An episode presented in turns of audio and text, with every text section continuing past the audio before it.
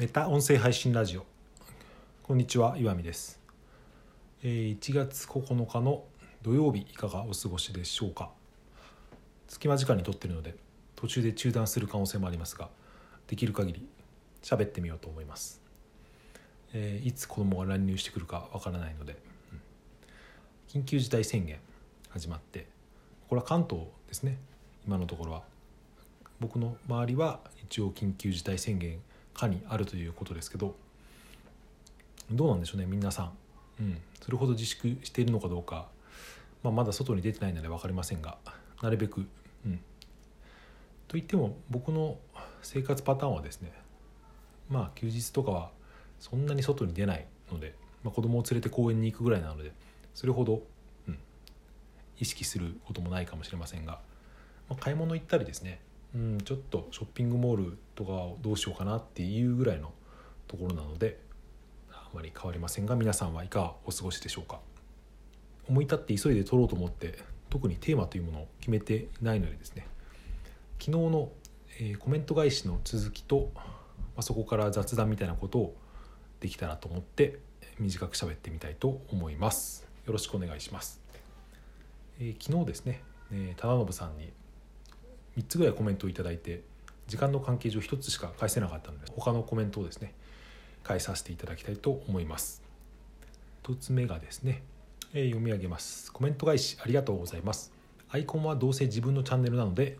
自分を大きくする必要はないのかなと思ってそうしています。教材的な感覚すごく共感します。自分は物を教えるような仕事もしていた時もあるのですが当時しくじり先生に出ていた中田敦彦さんの回を見てものすごい衝撃を受けたことを思い出します。こんな教え方できたら最高だと思って何度も何度も見返して研究したことを思い出しました。ということでありがとうございます。このコメントは僕がですねその忠信さんのチャンネルでコラボの収録をさせていただいてそれに関してですねアイコンをですね忠信さんはいつも対談した相手のアイコンをすごく大きく表示して自分のアイコンを端っこの方にちょこっとやるので僕の時はですね同じぐらいの大きさでいいですよと言ったことに関して、えーコメントいただいたと思うんですがそうですねまあご自分のチャンネルだから、うん、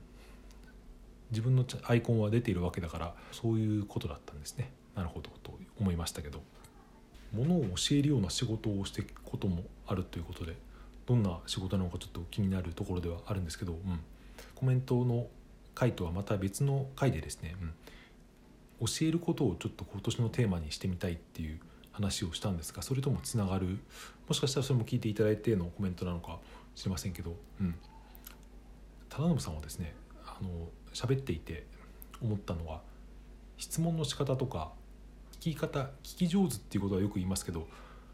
なんていうかインタビュー的な聞き方のうまさがあるなと思って他の方の対談でも自分と話していた時もそう思ったんで、うん、もしかしたらその教える仕事をしていたことが関係するのかなと思いました、うん、質問すると教えるってあんまり関係ないように思い思われるかもしれませんけど僕の中で割と通じるところがあるなと思っていて1対1の会話をしてる時に相手に何ていうか気持ちよく喋ってもらうというか相手のポイントを見極めて引き出すってすごい難しいことでもあるし僕みたいなタイプにとってそれすごい楽しい作業でもあるんですよね。むしろ自分が喋るよりも相手のことを引き出す方が楽しいんじゃないかって思うことがあるぐらい、まあ普通の会話ではあまり僕喋らない方かもしれませんけど、うん、忠信さんもおそらくそういうタイプなんじゃないかなって聞いていて思いました。ちょっと話変わりますけどあの年末にですね東京 FM っていうラジオで作家の村上春樹さんが最近ラジオやってるんですけど年末に年越しスペシャルみたいなのをやってたんですよね。僕それをラジコのタイムフリーで聞いたんですけどそこにゲストとしてあの山中伸也さんってあの確か iPS かなんかのやった京都の大学の教授だと思うんですけどあともう一人どっかの学長だか総長だか、まあ、偉い人をですね2人招いてそれぞれ対談みたいなですねゲストコーナーがあったんですけど、まあ僕村上春樹さんってすごく好きでそのラジオもよく聞いてるんですけど今まで一人喋りだったのがそうやってゲストを招いて喋ってるのを聞くとですねすごくその聞き方が参考になるというかそのテンポみたいなのもそうだし相手のことをよく知ってて、まあ、何よりもその相手に対する敬意が感じられるとですねその喋ってる聞かれてる方は話しやすくなるみたいなですね、うん、ちょっとうまく言えないですけど相手を引き出すことの参考になったと。村上春樹さんってまあ聞いた方は分かると思いますけどあまり喋るのは多分得意ではないと思うんですね、まあ、僕も僕と同じように言ってたらとても失礼ですけど、まあ、そういう方もですね、うん、やっぱ書くことが好きな人は話をなんていうか引き出す能力があるのかななんて思ったりとか思わなかったりとかそんな話でした。中田敦彦さんのテレビを見て衝撃を受けたということですが中田敦彦さんってあれですよねあの今 YouTube でめっちゃ人気ある人ですよね。僕あんまり見たことないですけど多分教えるのがうまいんでしょうね。ちょっと僕も今度もう一回ちゃんと見てみようかなと思いました、えー、続いてのコメントも食卓 DJ 忠信さんから、えー、年末年始に放送したですね。年末か放送した僕は年末年始を嫌いな理由みたいな回にですね。コメントをいただきましてこれ何て読むんだろうな。クオーラでいいんですかね。クオーラというサービス SNS をご存知でしょうか。語弊を恐れずに言えば Yahoo! 知恵袋をインテリに振ったような場所なんですがすごく岩見さんに合いそうなのでよろしければチェック見してください。学習欲がバシバシ刺激されます。笑い。自分は夢中になって読み込んでしまうので最近は自重しています。Yahoo! 知恵袋の下りを聞いて思いました。すでにご存知でしたらすいませんということで、えー、と僕はそれ知らなかったんでさっきちょっとだけですね検索してみてうん。何ていうかトップページからですね。そそるトップページでですね。とりあえず登録してみてまだ見てないんですけど。そうですね。このなんか読み込んでしまって時間が浪費してしまう。まあこれは浪費ではないのかもしれませんけどその気持ちはすごく分かってですね。ちなみにこのコメントというかこの回の内容は、うん、僕は年末年始を好きじゃなくて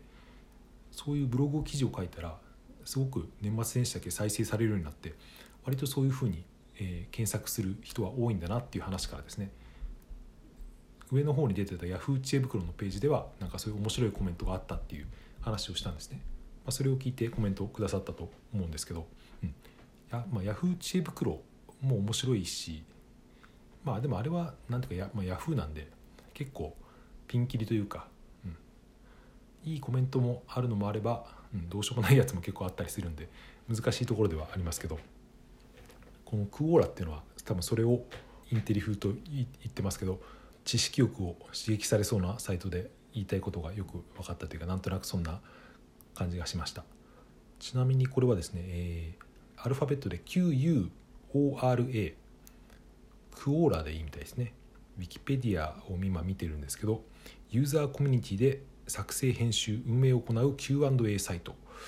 まあ、ウィキペディアみたいなものの多分 Q&A サイトっていうことなんでしょうかね。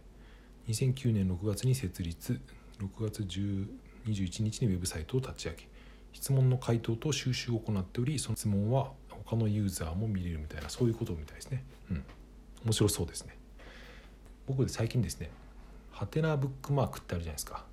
とても有名なサイトだと思うんですけど僕今まであれをあんまりなんか食わず嫌いみたいな感じで見てなかったんですけどなんかのですね調べ物をしてる最中にあれを見たらですね、うん、あれもめっちゃ面白いなと思ってしばらく読み込んでしまったんですけど多分あのハテナブックマークにですね投稿している人っていうかコメントして上位に来るような人もですね面白い人が多いというか結構僕のイメージではなんか偏屈なですね言い方悪いですけど社畜的な人たちが多いイメージではあるんですけど、うん。まあ、そういう人たちの中でもたまにすごく鋭いことを言う人がいたりとかして面白いなと思ってるんですけど多分このクオーラっていうのはもっとですね止まらなくなる感じのやつかなと思って僕も時間がある時に読み込んでみようと思います。教えていただいてありがとうございます。忠信さん。結局コメント返しでほぼ全て終わってしまいました。この後僕は夕食の準備をして